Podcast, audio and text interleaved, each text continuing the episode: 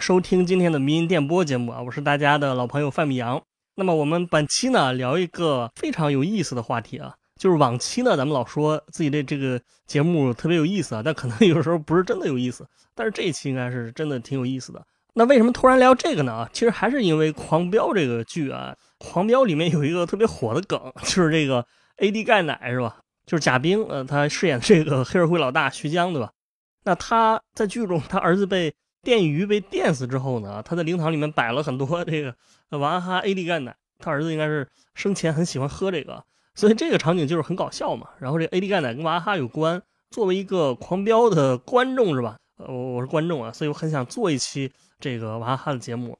那首先关于娃哈哈呢，我无需介绍啊，就是大家心中都有一个。可能是关于娃哈哈的这个成功的故事吧。你比如说，这个娃哈哈的创始人叫做宗庆后，他是一个杭州人，他出身于底层，对吧？白手起家，他研发了这个娃哈哈营养液啊，然后靠着蹬三轮车走街串巷，到处推销自己的产品，最后他取得了成功，AD 钙奶成了一个国民级的产品。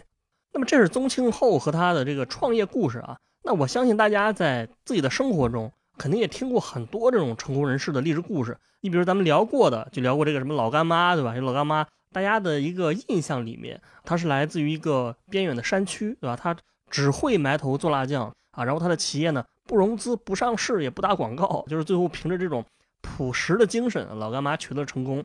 反正这种故事就很多。你比如什么马云啊，对吧？背着单肩包，对吧？走遍北京的大街小巷，后来创立了阿里巴巴。包括什么刘强东啊，什么俞敏洪啊，也差不多。反正就是这一类的故事呢，你总结起来就是四个字：白手起家。这个白手起家是很吸引人的，激励着很多人去奋斗，对吧？去去去创业，开公司。很多人可能梦想跟马云啊、马化腾一样，成为一个成功人士，对吧？但是啊，但是如果你看过《狂飙》的话啊，你会发现好像《狂飙》里面的故事跟这些情节就不太一样。呃，因为《狂飙》它讲的也是一个啊，我们姑且称他为大佬的。就是高启强从一个卖鱼的小摊贩变成了这个呃老大的这么一个故事，对吧？对吧？虽然都是成功故事，但是你会发现这个《狂飙》里面他的这个情节跟我们听到这些成功人士好像就是不太一样啊。成功人士都是靠白手起家，都是靠个人奋斗，但是你看高启强，你看从他一开始，他之所以能战胜这个呃，比如说鱼市上其他的小流氓啊，是因为他认识这个派出所的民警，就是安心同志。高启强后面走向大佬之路，对吧？也不是因为说他多勤奋多努力，而是因为他拜了当时的这个建工集团的这个董事长陈泰当干爹。然后后来呢，他又搭上了这个贪污腐化的这个赵市长。赵市长，你其实你想一想，这个剧情它虽然有点符合咱们之前讲的那个迷因成功学那一套，对吧？就是说成功不是从零到一的，而是说成功可以看成一种迷因啊，它是从一个成功者的身上传到另外一个成功者的身上。但是这个规律呢，确实不太符合咱们印象中这种呃励志故事。那下面呢，我们就是会涉及到这个娃哈哈的发展过程，呃，一个就是说宗庆后他到底是不是草根逆袭，或者他到底算不算一个草根，以及他到底算不算是白手起家，他这个成功真的是靠他蹬三轮给蹬出来的吗？我们在节目中也会聊一聊这个 徐江的这个 AD 钙奶，AD 钙奶是到底是怎么回事啊？那是不是草根逆袭啊？你得先从他的家庭背景开始说起。那么宗庆后他是一九四五年出生的，这个年代呢，其实刚好就是抗日战争结束的时间啊，然后离新中国成立还有五年。根据很多媒体的报道，宗庆后的父亲在解放前是一个邮政局的小职员，解放之后基本上是处于待业状态。然后他的母亲呢，在解放之后是杭州市的一位小学教师。你听一下这个描述，其实你发现他的家庭是挺普通的，对吧？无论是邮局的员工或者小学老师，他都不可能对他的这种首富级别的成功起到特别大的作用啊。这是我们初看下来的一个感觉。但是呢，我想让大家看一下他家的背景的一个细节吧，你可能会发现这事儿没这么简单。那么关于这个问题啊，我们先从他母亲这边开始说起啊。那么根据现在能够查到的资料呢，宗庆后他妈妈这边家庭背景还是挺不一般的。啊，因为他们家以前是清朝贵族的成员，也就是所谓的满族镶黄旗。然后宗庆后的外婆本身还是一个格格，然后他外公呢也非常不简单，就是他外公当过这个北京邮政局的局长，当然是民国时候的邮政局局长。根据这条信息，其实咱们可以合理推测一下，就是他爸爸呢，解放之前一直是在邮政系统工作。我觉得这个可能是跟他外公有一定的关系。而且宗庆后他父亲的学历也不低，就是在那个年代是一个正经八百的一个大学生。他爸爸当时毕业的学校呢，是当时有个大学叫做中国大学。这个中国大学这个名字大家听起来可能有点陌生啊。它是一九一几年成立的啊，然后一九四九年停办的。它的利益相关者里面有一些非常厉害的人物，你比如它的创办人是孙中山先生，包括宋教仁，还有黄兴啊。然后他的校董里面呢，也包括了什么张学良啊、阎锡山啊啊，甚至还有汪精卫。所以这个学校实际上它是有一种比较特殊的政治地位的。那么你想，他爸能读这个大学，其实可能就说明，就是说他祖父这边的家庭背景也还不错。那事实上也确实是这样，就是宗庆后他的爷爷呢是叫做宗继先，他是当过北洋军阀张作霖的财政部长。张张作霖大家肯定都认识吧，就是张学良他爸嘛。而且除了这个财政部长，他爷爷还当过这个河北省的代省长啊，以及后来他在南南京这个国民政府里面也当过高官啊。你想这些履历。其实都不算是普通人，而且你如果把他家的历史再往上倒的话，你会发现他这个宗庆后他的太爷爷是清朝的正二品官员，这个正二品官员可能已经相当于现在的这种副国级的这种职位了啊。那从他爷爷和他太爷的这个职位来看，他应该背景是比较显赫的啊。然后宗庆后本人也因为他的家庭成分，就是他中学毕业之后，呃，没有资格上大学，当时他不是直接辍学了吗？所以这个事儿呢，你关于他到底是不是草根逆袭，我觉得这个确实得看你怎么理解，对吧？因为咱们现在理解的草根的这个概念呢，可能隐含包括了一个意思，就说这个人的家庭条件啊，甚至祖辈往上倒几代都是比较一般，最后他发达了，这个是草根逆袭。你你可以理解为他们家只是因为某些原因吧，就是断层了一段时间，但是我觉得他不算草根。但是另外一方面，你说他如果一定不是草根，那好像也说不过去啊，因为他创业之初确实就不是什么有钱人嘛，什么学历也不高，对吧？也没多少资本，所以这个你要你要看你从什么角度去看吧。我认为就是宗庆后的爸妈最起码是教给了他，或者说有些层面是遗传给他一些很好的品质。包括他的传记里面就说，他说无论宗庆后是否愿意承认，但是父亲确实影响了他。母亲曾经说过，宗庆后工作狂的时候与他父亲一模一样。他工作起来什么都不管。另外，我觉得，呃，从传记来看呢，宗庆后的母亲也是遗传给他一些呃很好的品质。你比如说，他母亲是一个非常坚韧、非常自律的这么一个人，而且管理能力很强。他母亲这些品质确实也遗传给了他。他上学的时候啊，他组织能力、管理能力一直非常突出啊，从小就是班干部，还是篮球队的队长。而且，当然他的成绩应该也是挺不错的啊。但是很可惜的，因为时代原因，他没没没上成大学啊，所以他中学之后就退学了啊。后来就是干一些乱七八糟的活儿，比如说什么修车啊，比如说跑到农场里面干了好多年的一些体力活儿。然后这种生活状态呢，一直维持到了他的三十三岁啊。然后就是遇到了改革开放啊，宗庆后就回到了杭州。多说一句，就是为了回到杭州，为了从下放他的那个乡村里面回到杭州，他母亲还提前退休了，因为当时有政策是说，城镇干部的职工退休之后，在农村插队的这个他们的这个子女才能返城顶替。刚才说他母亲不是小学老师嘛，是这个教育系统里面的职工。他母亲如果退休，他可以回到这个教育单位吧？啊，但是很可惜呢，是因为他学历不够，对吧？他他不是大学生，所以他也不可能当老师。最终呢，他就是在这个校办工厂里面当工人。这个一开始是在这个纸箱厂，就是就是糊纸箱子，然后后来又参与创建了这个电表厂、电扇厂，而且这个时候他已经显示出了一定的这个经商才能。当然，这个也都是在校办工厂的范围之内啊，就相当于给校办工厂创收不少嘛。然后后来到了他四十一岁的时候呢，他就偶然遇到了一个机会，那这个机会改变了他的命运。那这个机会，如果你对比一下《狂飙》里面的时间线的话，这个就是高启强拜陈泰的那个那个时间啊。那什么机会呢？就是当时杭州市的上城区文教局啊，这个文教局是一个。这个应该是个文化局下面的单位啊，它跟教育局也不太一样，但是它又跟教育方面也有些联系啊。就是文教局要对下属的这个校办企业采取承包经营的方式啊，然后需要找一个经销部的负责人啊，然后宗庆后就当上这个经销部的负责人。那首先我想先简单解释一下，就是这个什么所谓校办工厂啊，什么经销部这什么意思啊？校办企业这什么东西啊？那其实这个是一个很有时代特色的一个词汇吧。校办，你说白了就是以学校的名义办的嘛。你比如刚才说这个纸箱厂和电表厂，那都是校办工厂。这个其实就是八十年代的时候，国家这鼓励校办企业，它一开始的这个目的，为了产学研结合嘛，让这个学校的研究能结出市场化的这个果实。当然，在现实中呢，其实也是因为那个年代比较缺经费，所以校办企业的利润啊，也是弥补学校亏空，对吧？解决教育经费问题的一种方式。这个说概念大家可能不了解啊，但是有些企业其实就是校办的厂子。你比如这个北大方正、清华同方这两个就是一个校办企业嘛，啊，一个北大的，一个清华的。那么宗庆后这个校办企业肯定没有那么高规格啊，但是跟他们算是一个同一个性质。他这个应该就是文教局下属的，他承包了这个校办企业的经销部。这个其实就是你跟这个主管部门约定好，对吧？你来经营这个事儿，你你就相当于老板，你来运营，只不过你是用我们的名义，然后给我们就每年给我们交一定的利润上交啊，然后剩下的可能就是你自己能拿到一部分啊，你所谓的交够国家的，对吧？留够集体的，剩下都是自己的。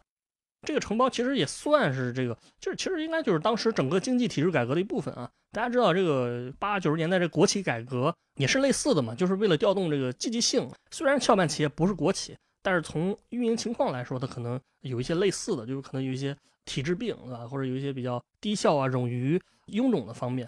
所以当时很多都是这么做的。你比如前段时间这个，什么这个联想公司陷入了一些争议，对吧？柳传志嘛，有人说他这个说这个创办之初有所谓的这个国有资产流失的这个问题啊。那实际上这个也确实是那个年代一个，我觉得是一个比较特殊的一个存在吧。就说你如果继续保持国企原来的架构，对吧？你的经营效率可能会很低，你可能一直亏损。但如果你把它转给这个私企，转给个人什么的，你这个事儿从呃名分上来说，就可能又被人指摘了的话，那么问题下面一个问题就来了，就是宗庆后为什么能够承办这个这个企业？当然呢，主要原因是因为他擅长做生意，他崭露头角。那么除了他的个人能力呢，其实还有另外一个原因啊。那这个原因啊，当然这个原因那个他的传记里面都有写啊。同时这个原因是为什么？我觉得他不算是。白手起家的这么一个一一个原因吧。那这里我们要说到一个人，这个人你可以看作是宗庆后的一个贵人，就是他遇到一个贵人，甚至我觉得这个人比贵人的作用 还贵，是吧？就是特别贵。那这个人就是当时杭州市上城区文教局的副局长傅美珍啊，傅美珍局长。那么傅美珍局长这个人呢，他跟宗庆后是其实有两个连接啊。我用连接这个词，一个就是说这个副局长他跟宗庆后的母亲，他们两个人都是属于教育系统里面的人，就是两个人认识，而且这个傅美人她对于宗庆后的母亲是非常欣赏的啊，可能确实两个人有一定的友谊关系，也也也可能啊，当然这个他没有具体说，但是肯定他俩就是呃认识，要不然不太可能这个当时宗庆后就是回城啊，包括他母亲的退休都是这个副局长给参与这个办理的吧。那么另外一个连接点就是这个副局长他刚好是负责校办企业这块儿的。啊，就是因为他刚好负责这一块，所以他跟宗庆后就有交集。当时杭州的各个学校，包括当时中国的可能各个学校都是很缺钱。你比如说，你这学校想建一些新的校区啊，想建一些新的教学楼、宿舍楼啊，甚至你就简单想增增加一些这个教学器材之类的，你可能都拿不出太多钱来。他不像现在是吧？教育局这这比较有钱啊，那个年代你可能就是只能想办法自己创收。所以副局长他负责这一块，他必然是要找到一个人。来运营这个校办的这这个企业的啊，所以他就是力排众议，对吧？拍板选定了这个宗庆后当这个负责人。所以这里你知道，就是宗庆后在这个创业的时候，他其实并不是这些故事里面写的，就是好像他什么 这一个人单枪匹马的，连个可能连个枪和马也没有，都是骑蹬着三轮车啊到处跑到处转。他可能。确实是蹬着三轮车，因为那个年代大家都蹬三轮车，这这在那时候就是相当于现在可能一个货车对吧？一个皮卡，就是当时经济条件决定的。但是事实上呢，他并不是作为一个什么好像很很很屌丝的这么一个或者很草根的这么一个人在在创业，而是说他是作为这个校办企业的是吧？这个经销部的负责人的身份在打理的。你想这两者的区别是非常不一样的啊！如果你自己创业，那你资源当然是非常有限的，可以说是没什么资源。所以说，你看很多大学生创业嘛，他他也不找工作，对吧？他也没钱，什么没能力，但是他就是觉得自己能创业。但其实这个可能就是他受到一些 这个鸡汤故事的这个感感化，说好听点就感化啊，开始创业了。但是你想，你工作你平时都掰掰扯不清楚，你能创业吗？啊，这是大学生啊，这是这是这个单枪匹马创业者。但是这个宗庆后，你作为这个文就是这个文教局的这个负责人，那你能调动的资源是完全不一样的。就是这两者，我觉得是有根本性的差差别的。你比如最简单，从一开始经销部的这个门店啊，就是文教局直接给安排的嘛。他当时设立了一个呃小学里面，这个地方呢，到后来当然也是成了娃哈哈的这个总部，好像到现在为止可能也是他总部吧。啊，这是这个门店，但是呢，当然这个门店是最不重要的啊，你你自己创业你也能找到门店是吧？只不过多花点钱。但是我觉得大家可以从一些，我觉得可以从他的传记的描述里面分析一下他的业务模式啊，你会发现这非常有意思。在他的传记里面他是这么写的，他说当时他们的主要业务是向杭州市上城区的各家小学推销供货。供什么货呢？就是批发文具、纸张、饮料以及拖把、扫帚等日常用品。你仔细想想这个描述啊，我觉得这个描述其实不简单。就是你向小学推销东西，小卖部嘛，这个可以理解。但问题在于说，你是为什么说要向上城区的小学推销呢？对吧？如果你是一个完全市场化的企业，你不不不仅仅是向一个区来推销，你可能整个杭州市甚至全国各地的小学你都可以推销。所以你想，为什么他要这么描述呢？其实这个本质就是。你本区文教局开了一个 企业啊，然后向本区的小学推销产品，这个事儿咱们不用价值观去，不用从道德层面去榨着它，但是确实是说明他在创业之初本身就有比较稳定的这个市场，可以说预定市场了。他有一些比较确定的销售途径，就是他做这个事儿还是有一定的起点的。这个不是说他不辛苦，不是说他他不需要动脑子，而是说。他做这事儿是不是大家描述的那样啊？那么娃哈哈的成立，我们从哪说呢？就是先从中国改革开放之初的这个保健品热潮开始说起。那这个保健品热潮，咱们在可乐与神像那期里聊过啊。八九十年代对吧？中国出现了各种保保健品，层出不穷啊，什么中华鳖精啊，马家军中华鳖精啊，什么三株口服液啊。我小时候就看过那个三株口服液的广告，电线杆子上贴的到处都有，是吧？啊而且那年代，你不是还有什么练气功的啊，搞特异功能的，乱七八糟的什么都有，火热的年代。那这个一九八五年呢，杭州市它出现了一个保健品的品牌。那这个保健品它是一个叫做中国宝灵公司做的，保护的保，机灵机灵的灵，保护你的机灵啊。保灵公司他们推出这产品叫中国花粉口服液，花粉口服液。那这个口服液干嘛的呢？它就是宣称针对这少年儿童有这个免疫功能。这就是所谓的儿童营养液嘛，就你喝了之后，你你你营营养提高免疫力，对吧？有个好身体。那么中国宝龄当时想在杭州卖这个花粉口服液，他们就找到了宗庆后，想一起合作。你想他找宗庆后，其实这个原因是很简单的，因为你儿童保健品你要卖给小学生啊、初中生什么幼儿园之类的啊，你肯定是得找这个在小学里面有门路的，对吧？你能找到销售渠道嘛？啊，找到关系。那宗庆后他本身就是给学校供货的嘛，而且他是经销部是有官方背景的，对吧而且他有很成熟的渠道，他能把这个产品卖出去啊，所以他当然就是很适合代理这个产品。双方吧就属于一拍即合，宗庆后就成了这个花粉口服液的代理商。而且这个事实证明啊，他们两个这个合作确实是双赢，就是在这个宗庆后的呃运作之下吧，这个产品确实卖的不错。而你别忘了，宗庆后是有这个文教局的支持嘛，我他传记里面是有一句话是这么描述当时的情况的。他说，宗庆后代理中国花粉口服液，自然获得了上城区文教局和傅美珍的支持。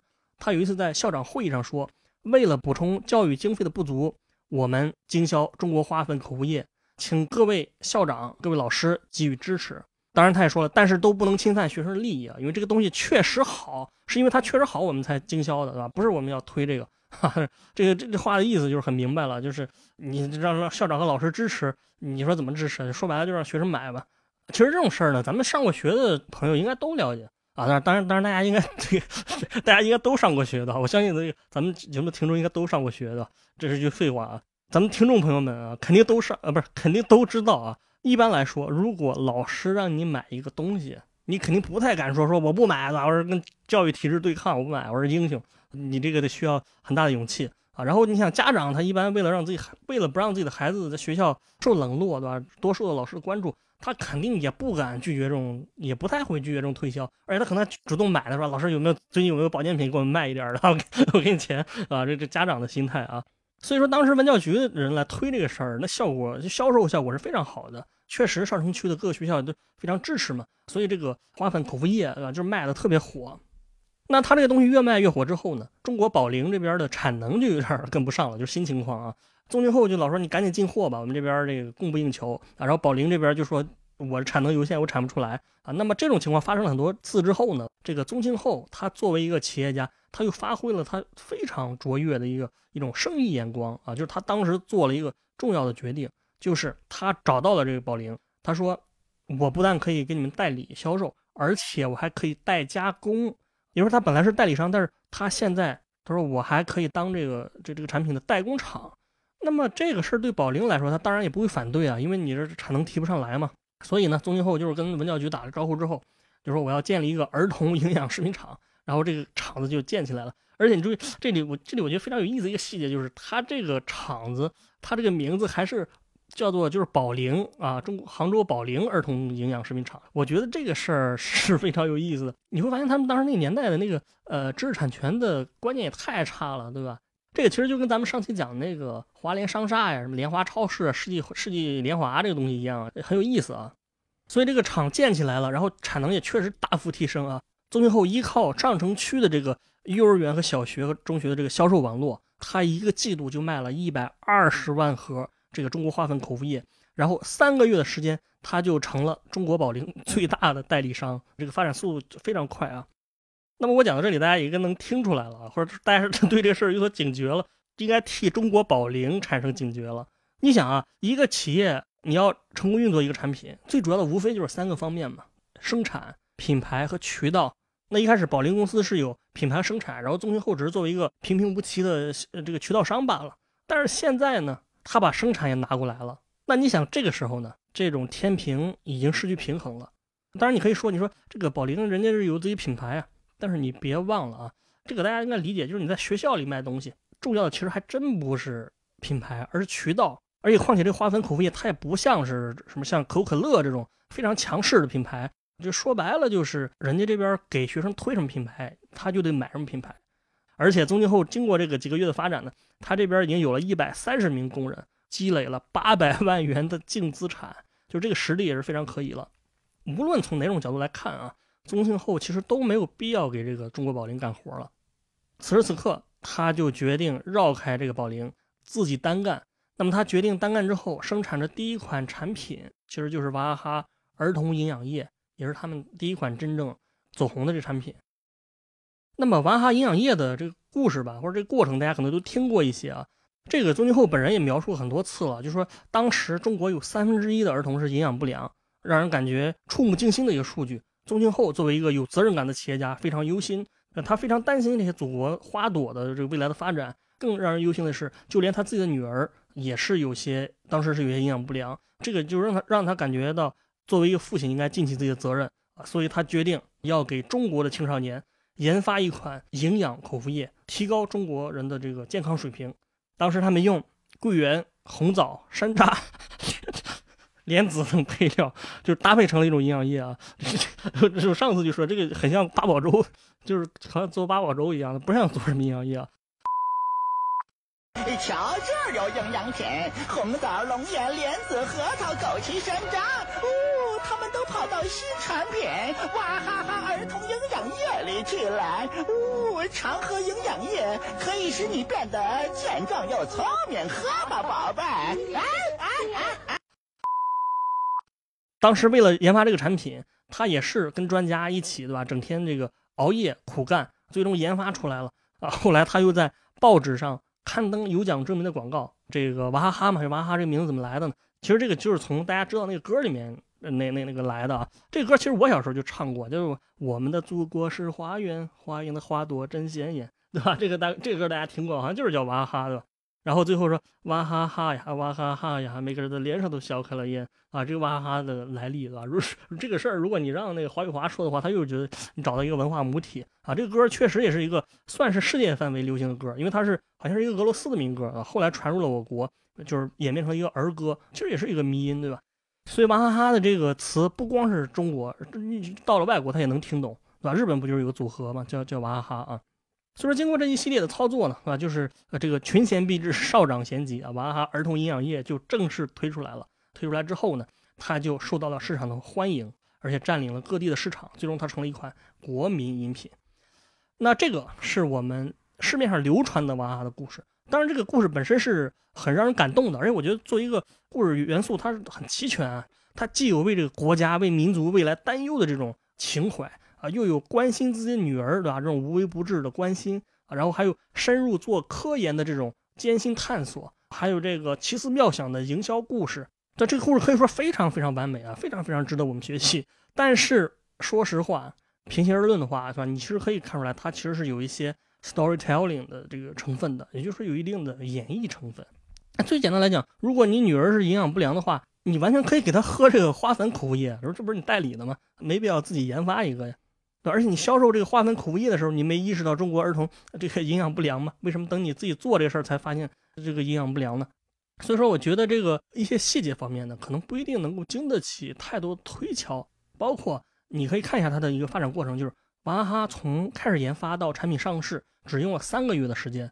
但其实咱们搞过科研或搞过学术的朋友，你应该知道，如果你真的是从头研发一款这个这个营养产品，那你三个月时间，凭良心说，是真的不够啊，真的不够。我个人的一个推断，就是我觉得这个娃哈哈其实它作为中国宝龄代工厂。它已经掌握了生产技术，甚至生产设备啊。当然，咱们也不是说娃哈哈的东西就跟花粉口服液差不多啊，这个肯定不是。但是呢，这个过往的代工经验肯定给他们积累了很多东西，让他们便于开发自己的产品。而且这个当时确实啊，他也跟中国宝龄产生了纠纷，就是人家宝林听说你作为一个代工厂，你你这个想搞自己的营养液产品啊，你这不是越俎代庖了吗？你这不是抢我们生意，卸磨杀驴吗？而甚至还没有卸磨，你就开始杀驴了。对吧？换个驴了，换自己的驴，所以就找他们交涉啊。那最终这种交涉，肯定你想，你想想能知道啊，他结果肯定就是双方不欢而散了。宗庆后还是自己干了。所以这个事儿呢啊，我觉得咱们没必要从道德的角度去去评价啊，因为本身你想说这个这个代理商和代工厂，然后甩开原来的品牌自己自己干的这个案例，其实也不少。你比如最简单的像耐克，他以前不就是这个菲尔奈特一开始不就是给这个鬼冢虎鬼冢虎代理产品嘛？后来他自己单干了。包括国产的球鞋品牌，像什么啊鸿星尔克啊、什么安踏啊之类的，它其实从一开始也是给欧美品牌搞代工的。所以宗庆后走这条路啊，我个人觉得这个也是符合商业规律的一个呃一个现象啊。这个其实就是相当于这个高启强踹开这个建工集团啊，建立了一个自己的强盛集团嘛啊，这是一个正常的商业操作。而且我觉得最有意思的一件事就是这个农夫山泉的创始人就是钟闪闪啊。他一开始其实是娃哈哈的代理商啊，后来也是这个开始做自己的品牌了。当时，他可能是因为什么串货还是什么原因被处罚了啊？你想这个这个东西也是也是一一种循环是吧？也是一种循环啊。反正无论如何呢，这个娃哈哈这个产品是正式推出来了。一个是它有这个上城区的销售渠道，这个肯定是构成了它最初的这个销售渠道。后来呢，宗庆后也是积极开拓其他的市场，而且他也吸取这个宝龄的。这个教训就是说，你要把品牌抓到自己手里，所以他在这个报纸啊、电视上做了一系列的广告，对吧？他当时有个最著名的广告语，就是叫做“喝了娃哈哈，吃饭就是香”。这个广告语其实还挺出名的，对吧？之前好像呃，冯巩和牛群的，哎呦，这个又暴露年龄了，就是冯巩牛群的小品里面，我记得就有这么一句啊：“滴滴滴，叨叨叨，哒啦叨，到底来，妈妈，我要玩 BB 机，老疼，揣着 BB 机，吃饭就是香。”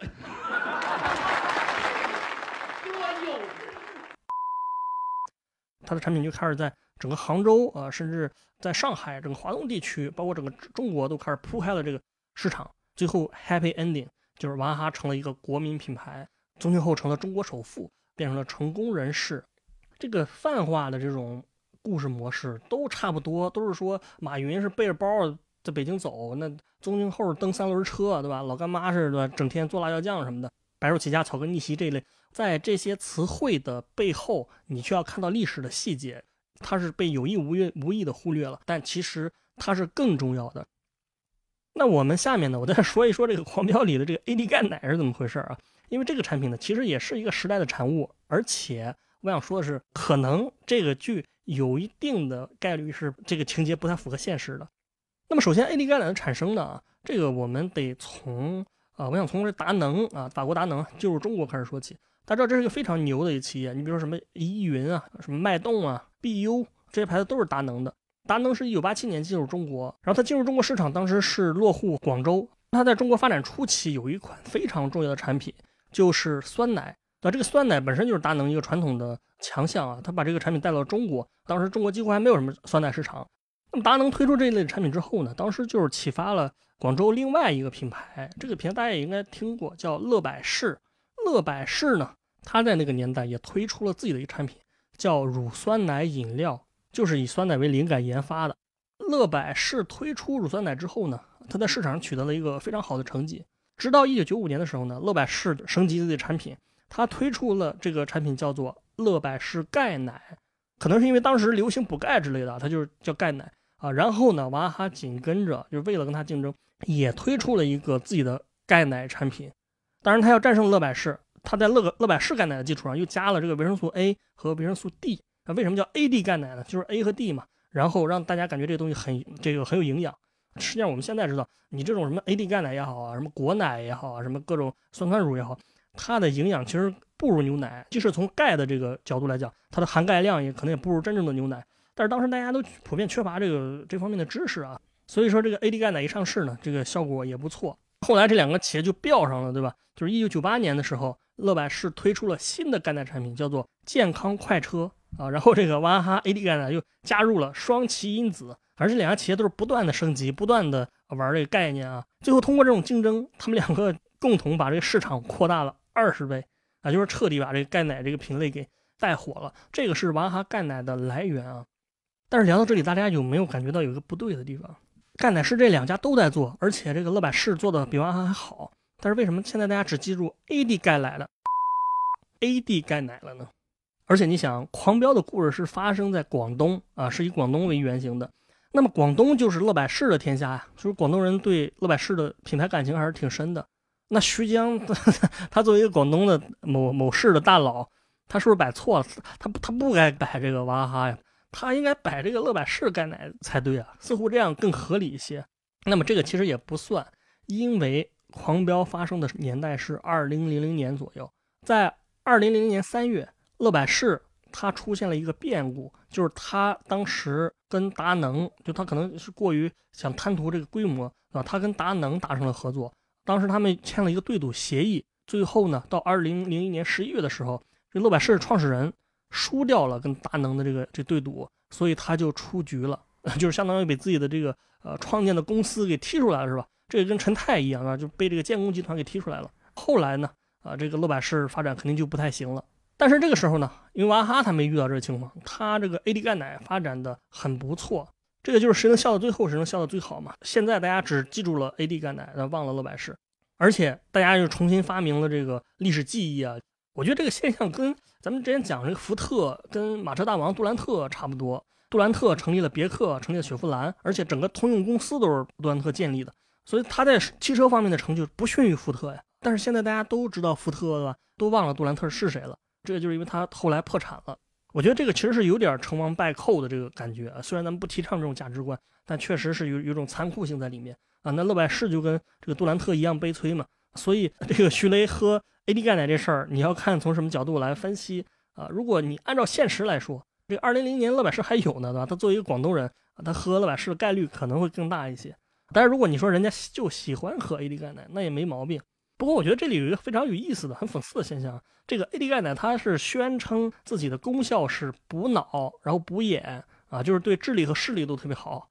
然后你看这徐雷，他是电鱼把自己电死了，对吧？所以这人其实他脑子和眼睛都不是很好使啊，都不太好使。看来喝的还不够啊，应该多喝点儿。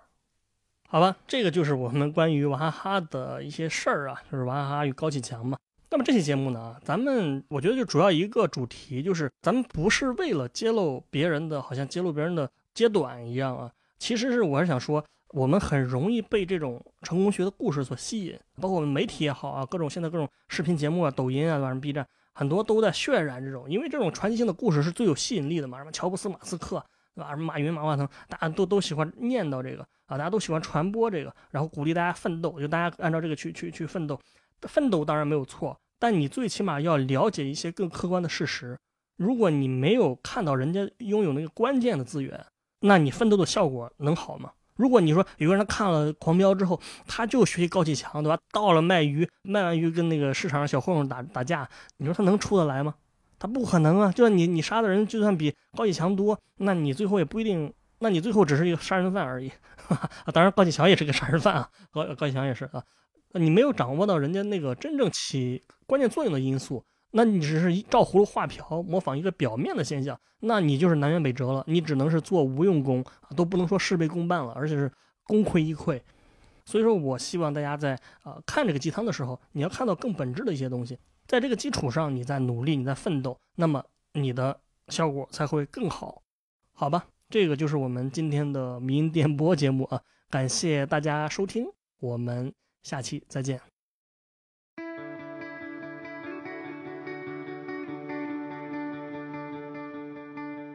今天的迷音电波节目就到这里，感谢大家收听。我们的背景音乐是来自于青岛的乐队阁楼演奏班。